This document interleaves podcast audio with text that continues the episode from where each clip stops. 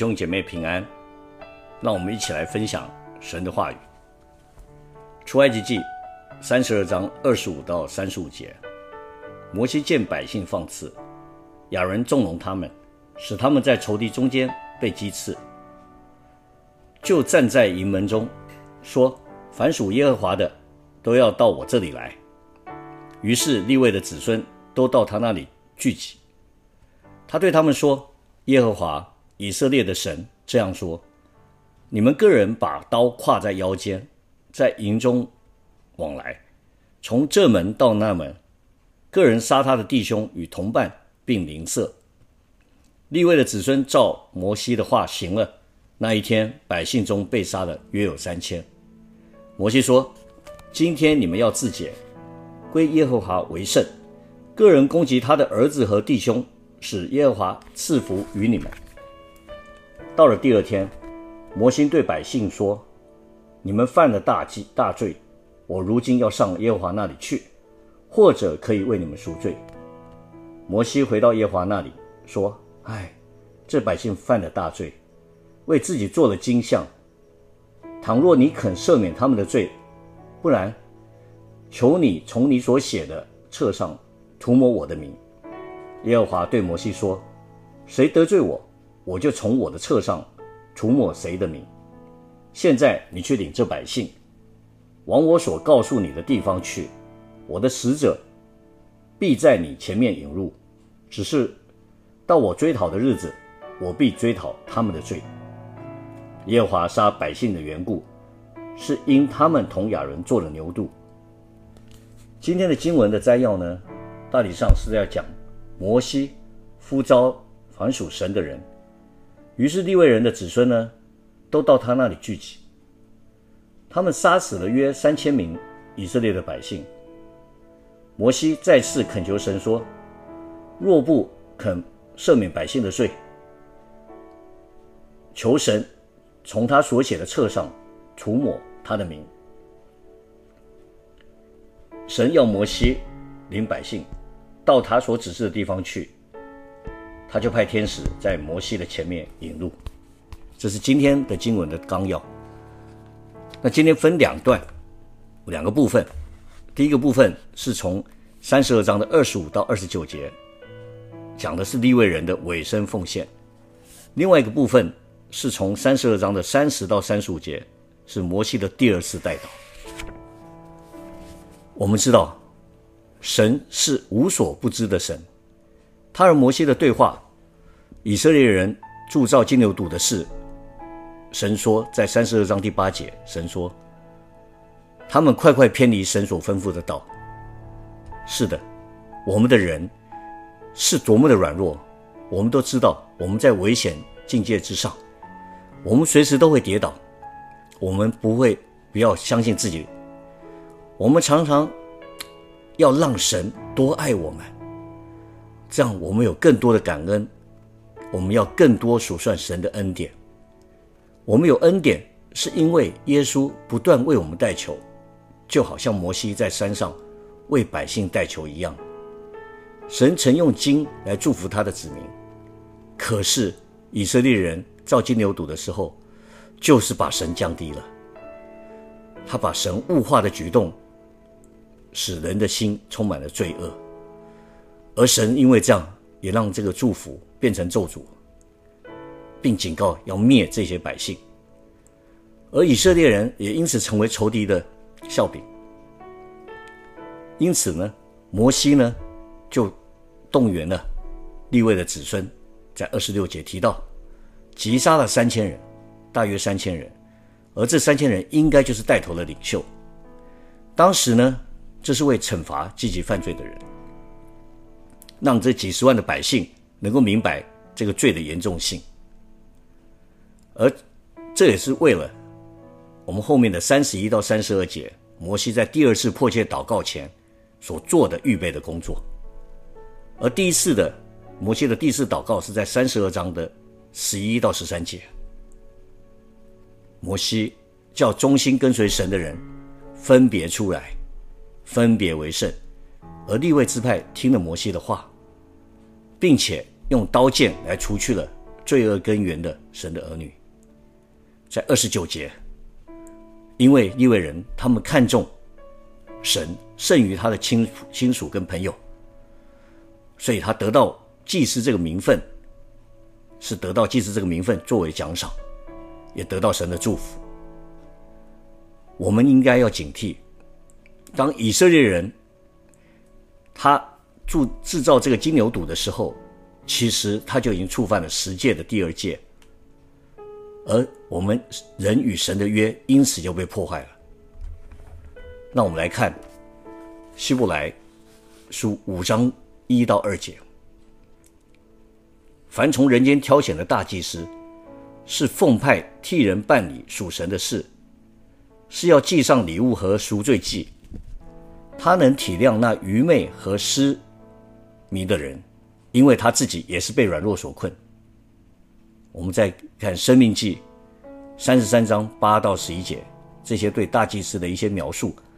他们要将你的典章教训雅各，将你的律法教训以色列。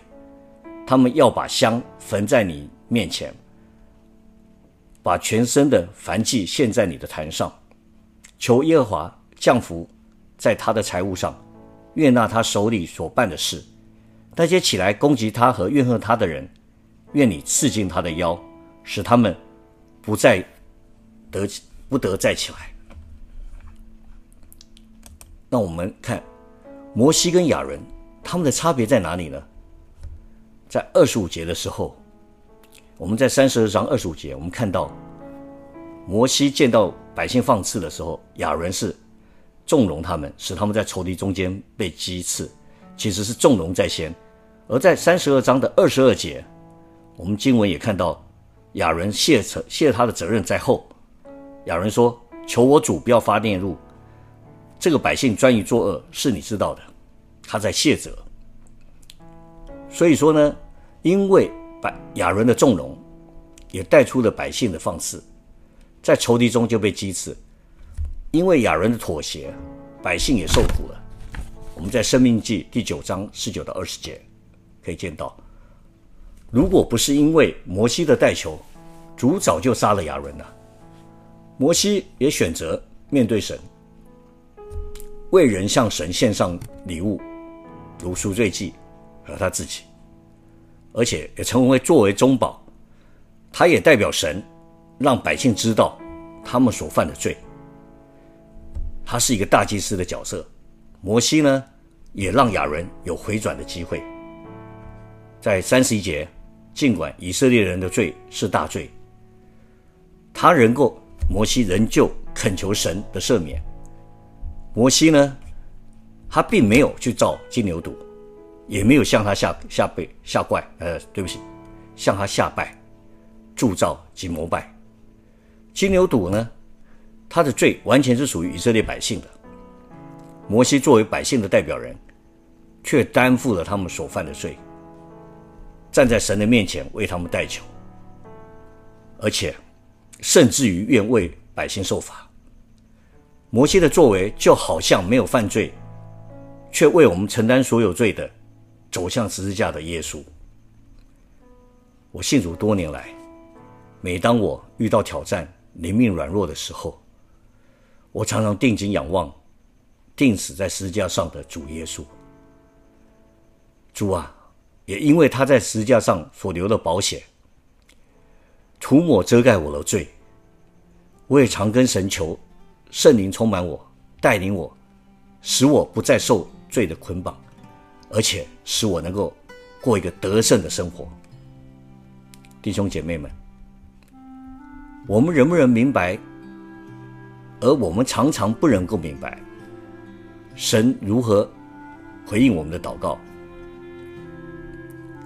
但是，慈爱的神会告诉我们，他也允许我们为别人代求。我们不要成为像亚伦一样一个狡辩者，但是我们要学习像摩西一样，成为一个勇于代祷、勇于负责的人。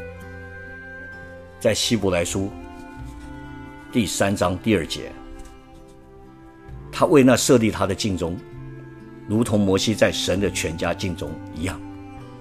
保罗也在罗马书九章二到三节提到：“我是大有忧愁，心里时常伤痛，为我弟兄，我骨肉之亲，就是自己被咒诅，与基督分离，我也愿意。”弟兄姐妹们，自从去年有 COVID-19 到现在，我想跟大家一起研究，我们除了面对 COVID-19 的挑战，寻求方法解决以外，我们是否有花更多的时间来安静仰望亲近神呢？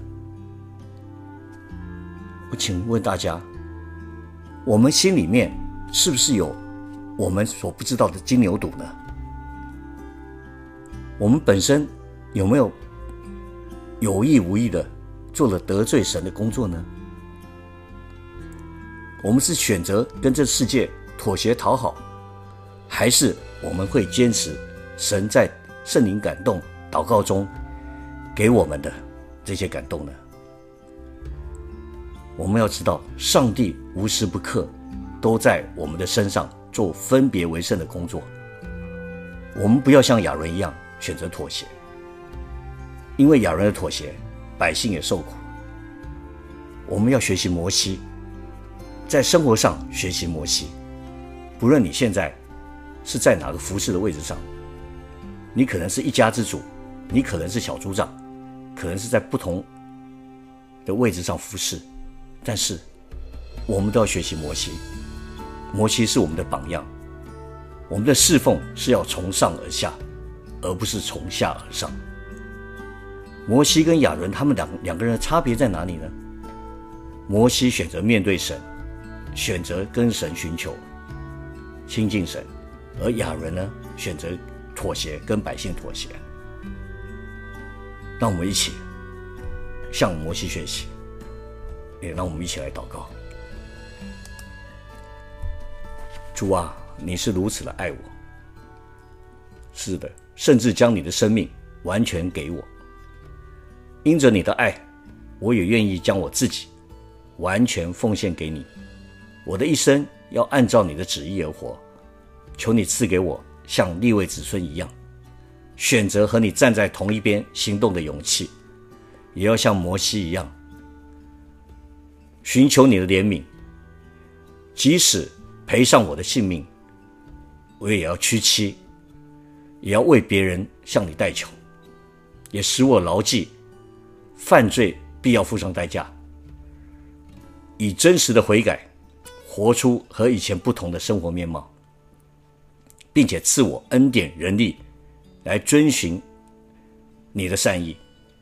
奉耶稣基督的名祷告，阿门。弟兄姐妹，祝福你有一个美好的一天。